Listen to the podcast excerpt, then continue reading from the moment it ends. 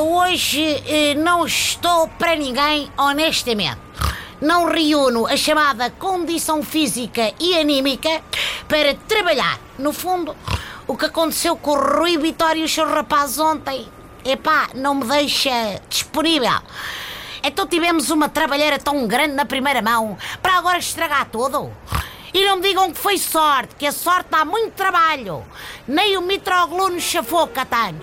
Já devíamos saber que uma luta entre gregos e alemães, o grego sai sempre a perder.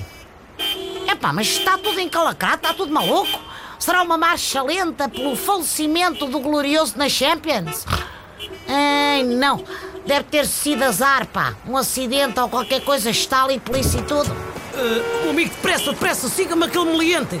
Qual deles, senhor agente? Aquele vai com uma mala de senhora roubada ou vai com uma mala de dinheiro para depositar no offshore? Um qualquer, desde que eu consiga levar alguém para a esquadra, ande lá com isso, pá. Mas porquê que não vai um carro de polícia que tem luzes e faz banzé e tudo e tem que ser eu que sou um táxi? Olha, porque não temos nenhum. Roubaram-nos os carros e só deixaram ficar os que estão bons para a sucata.